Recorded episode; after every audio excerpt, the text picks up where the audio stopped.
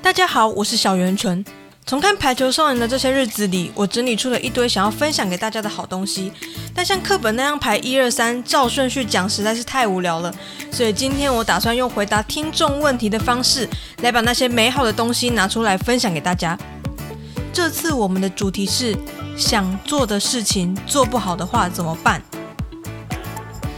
其实我觉得你都已经知道自己要往哪里转方向盘了，那你怎么还会害怕自己去不到那里呢？那我举个例子来说，如果今天你不知道要去台北还是台南，那这个状况显然比从台北开车到台南要三四个小时有点久，还要来得难解决。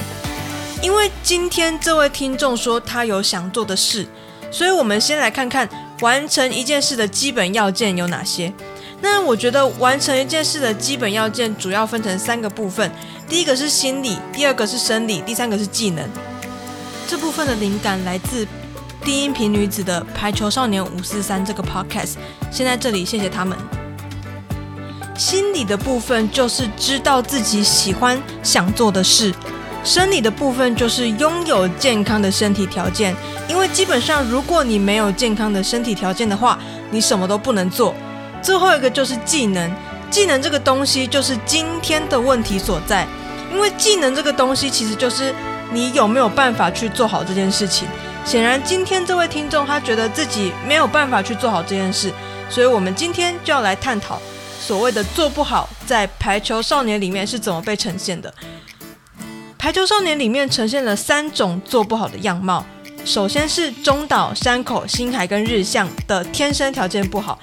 再来是东风的，我觉得我做不好。最后是吉川的，曾经失败过。OK，那我们先来看第一个，就是中岛、山口、新海跟日向的天生条件不好。中岛他是小巨人嘛，他是最接近小巨人的人，但是我们可以看到最后他在呃职业联赛的那一段，他最后其实是成为自由球员的。我们都知道排球其实就是一个很吃身高的运动，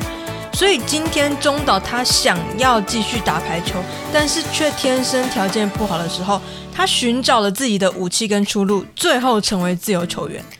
OK，那第二个是山口，山口他其实身边都是天才，就是一些影山啊、日向啊那些人，但是今天他没有退队，他没有因为。跟自己同年级的都是正选而退队，反而是开始去练跳漂，找到属于自己的位置。那这也是一个天生条件不好，所以去寻找跳漂来作为他的武器跟出路的一个案例。那再来就是日向，日向他其实一直都知道自己不会永远打蓝中，因为蓝中就是一个很吃身高的位置嘛，所以他最后去。嗯，那个工程线的强化集训，去训练自己接球的技能，还去巴西打了沙排，最后在黑狼当辅举这个位置。那我们也可以从中看出，日向他就是一个虽然天生条件不好，他就是不高，所以去寻找自己的武器跟出路，最后在黑狼队打辅举，然后成为国家队的案例。OK，最后呢，我要提的就是星海。漫画里面也有提到嘛，就是星海小时候他去打排球，然后他还跟他哥说：“哎，这个很难哦，这个你要呃有很多的技巧哦。”但是他哥就是长得够高，然后随便摸一下就打到球了，所以星海他就很难过，他就跑回去跟妈妈讲，然后他的妈妈跟他说：“没有让人一定会变高的方法，但有很多让自己变强的方法。”所以。这句话就是告诉星海说：当你发现自己做不好的时候，就是开始变强的时候。我觉得星海他是天生条件不好，所以寻找武器和出路这四个人里面最明显的一个案例，因为他很小的时候就发现自己不够强，所以他从很小的时候，他从发现的时候就开始去寻找武器来让自己变强。所以我们在春高看到星海的时候，他其实已经是一个完成体了，就是他呃不断的去寻找自己可以具备的武器，然后才终于成为我们最后在春高看到的那个欧台高中的星海光来。所以这四个人呢，就是天生条件不好，所以他们努力去寻找武器跟出路的一个例子。那第二个就是东风，东风他是觉得自己做不好，所以嗯，在春高的时候，我们都知道他有一段是在演说东风是如何成为自己的队友，因为这一段其实就是要告诉我们说，我们总是苛责自己，但更多时候我们更需要的是和自己站在网子的同一边。这边我想提一下兼元。金元他其实就是像妈妈一样嘛，就是成为大家最可靠的那个队友。那我们都知道坚元的存在是多么令人安心，多么令人感到温暖，他就是一个很可靠的存在。所以东风说的成为自己的队友这个意思呢，其实就是和自己站在一起的意思。你就是要成为自己的那个坚元。成为自己那个最可靠的队友，来帮助自己说：“哎，不要再那么苛责自己。其实我们就是必须和自己站在网子的同一边。其实也没有人会去苛责自己的队友嘛。所以同理可证，你也不应该去那样苛责自己。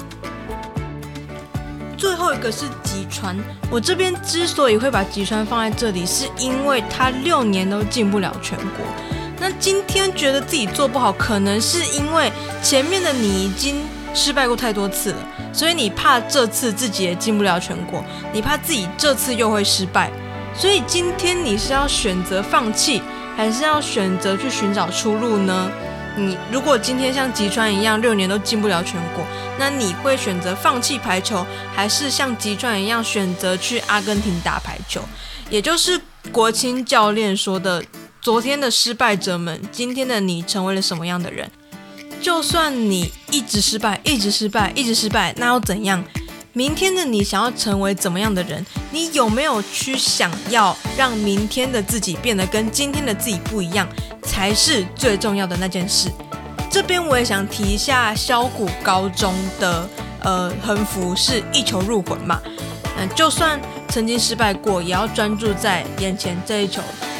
因为其实不管过去的你失败了多少次，你接下来想要有一个完整的成功，其实，呃，就我们现在这样子来说，直接看的话是有点难。但是只要专注在眼前这一球，它其实就是一个通往成功的阶梯。OK，那今天这三项就是如此，再帮大家复习一次。